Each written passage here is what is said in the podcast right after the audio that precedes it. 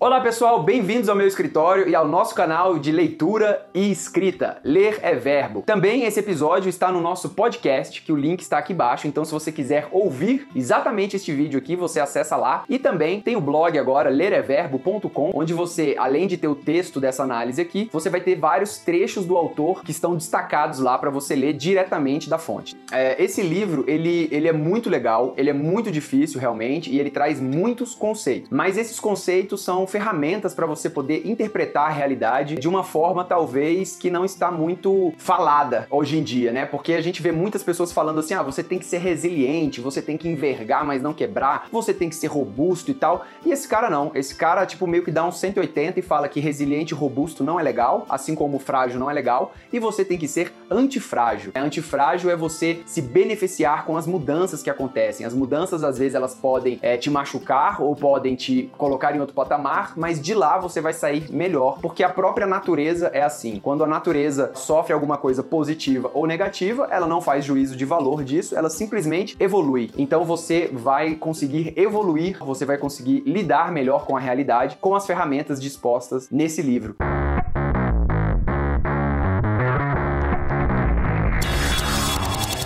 Mas vamos começar do começo, né? Quem é Nassim Nicholas Taleb? Ele é autor, ensaísta, estatístico e analista de riscos líbano-americano. Também é matemático de formação. Ele ser matemático e estatístico explica muito do que você vai ler no livro. Não que ele use fórmulas matemáticas, mas a, a, forma de estruturar o pensamento, a própria escrita dele, você percebe que o cara ali tem um pé nas exatas, com certeza. Um pé não, né? Ele é das exatas. Bem, o livro Antifrágil, ele é uma montanha uma montanha difícil de subir. Mas uma vez que você chega lá em cima, você tem uma visão melhor das coisas. Bem, o que ele tenta passar nesse livro é um conceito novo que ele chama de antifrágil. Não é um conceito tão simples de ser explicado, mas é um conceito que, como diz o autor, já está em nosso entendimento há muitos anos. A gente não tinha uma palavra para definir esse conceito, por isso que ele trouxe a palavra antifrágil, mas a gente já tem um entendimento. Bem, o livro é dividido em sete livros, com vários capítulos cada livro, e bem como o autor explica, esses livros não precisam ser lidos em uma determinada ordem, mas é melhor se você ler em determinada ordem. Então vamos começar. O que é antifrágil? Abre aspas. A antifragilidade é a combinação da agressividade com a paranoia. Elimine suas desvantagens, proteja-se contra os danos extremos e deixe as vantagens, os cisnes negros positivos, cuidarem de si mesmas. Fecha aspas. Bem, antifrágil é uma definição que está entre o frágil e o robusto. Frágil é algo que se quebra com a perturbação. Robusto é algo que resiste à perturbação. Contudo, ambos não são ideais. O frágil, assim como o robusto, não suportam a mudança. O frágil quebrando e o robusto resistindo. Dentro do robusto também está o conceito de resiliente, que muitos dos coachings gostam gostam de usar, que é aquele você enverga, mas não quebra. Ele fala que esse conceito também está dentro do robusto e também não é bom. Então, o que é bom? O bom é você já sabe, o antifrágil. Por quê? Porque o antifrágil se beneficia com a mudança. Beleza, mas qual que é um exemplo de antifragilidade? A natureza. Não só a natureza entendida como as plantas e os animaizinhos lá longe, não, mas a natureza biológica como um todo, inclusive o nosso corpo. Por exemplo, quando você vai treinar, você submete seu corpo a diversas alterações do meio ambiente externo. Você faz força, você dança, você se move, e isso altera fibras musculares, tendões, ossos. Mas o corpo se regenera e fica mais forte. Então, ele é beneficiado com a mudança. E a natureza como um todo possui essa lógica, que não é a lógica humana, racional, que vem de cima para baixo, como o autor diz, mas uma lógica da natureza, a biológica, a lógica da vida. E essa lógica, ela é antifrágil. E é engraçado que parece que nós temos medo da natureza, né? Ou achamos que a razão humana é melhor. E você pode conferir isso em quase todos os filmes de Hollywood. É sempre assim, é o humano, né, mecanizado, racional, lutando contra algo misterioso que geralmente está na natureza ou é a própria natureza, né?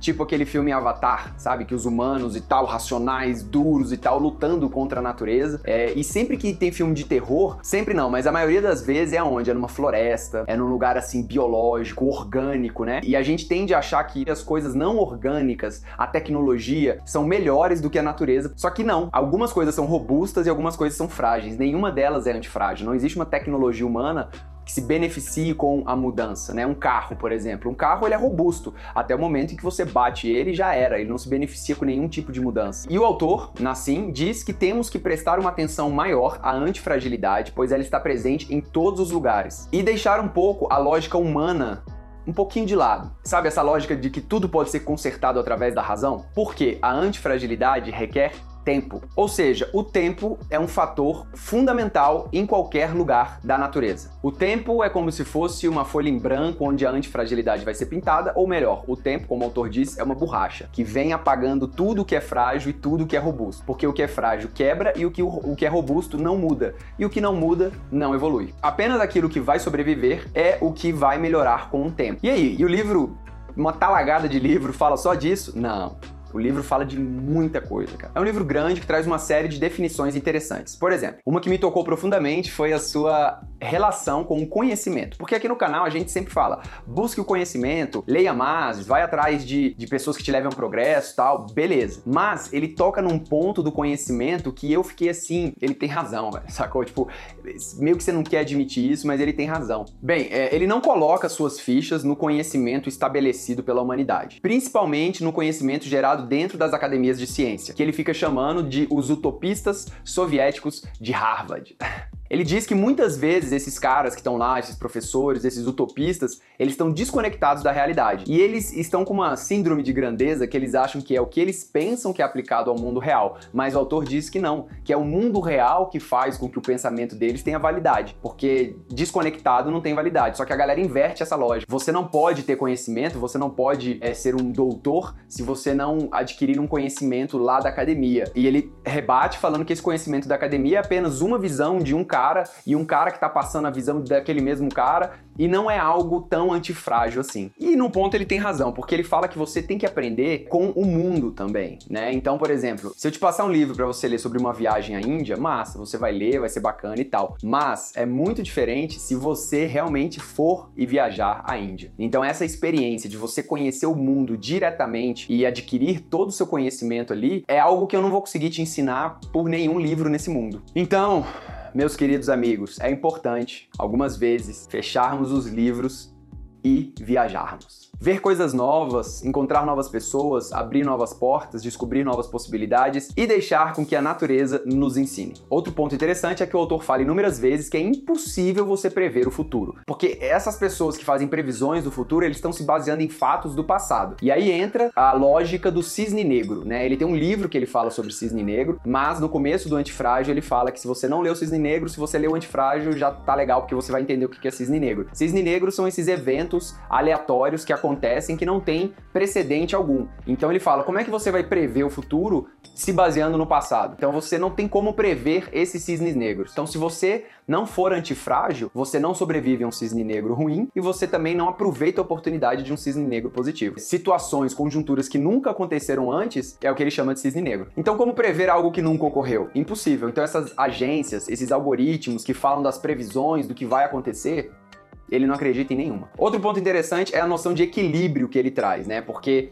ele fala assim: você tem duas áreas na sua vida, né? Uma área que é mais segura e outra área que você está arriscando um pouco mais. É, então, o que é equilíbrio? A gente pensa, ah, vou arriscar um pouco mais onde está seguro e vou ficar um pouco mais seguro onde está arriscado. Aí ele fala que não, que a assimetria é que vai gerar o equilíbrio. Então, onde você está seguro, você faz mais segurança, você segura mais ainda, e onde está arriscado, você arrisca mais. Essa assimetria é que vai fazer com que sua vida tenha equilíbrio, porque aqui você vai ter uma âncora muito boa para te segurar caso aqui dê alguma coisa errada. Bem, então aí ele mais a partir do livro 4 ele começa a, fa a falar como você tenta aplicar a antifragilidade à sua vida. É, e ele fala que você tem que ter algo que ele chama de opcionalidade. As ações que você faz, você tem que deixar opções para você. Aí ele dá um exemplo de um cara lá na Grécia que na estação onde a, as, as oliveiras estavam nascendo ainda, ele pegava e alugava todas as prensas de azeite a preço baixo. E quando as oliveiras nasciam, ele sublocava essas prensas para pessoas que não tinham mais prensa. Então, a, a, o risco do cara era o seguinte: ele alugava a preço baixo. Beleza, um risco baixo já. Se a safra fosse muito boa, ele poderia sublocar isso por um preço maior e ele ganharia mais. Se a safra fosse boa,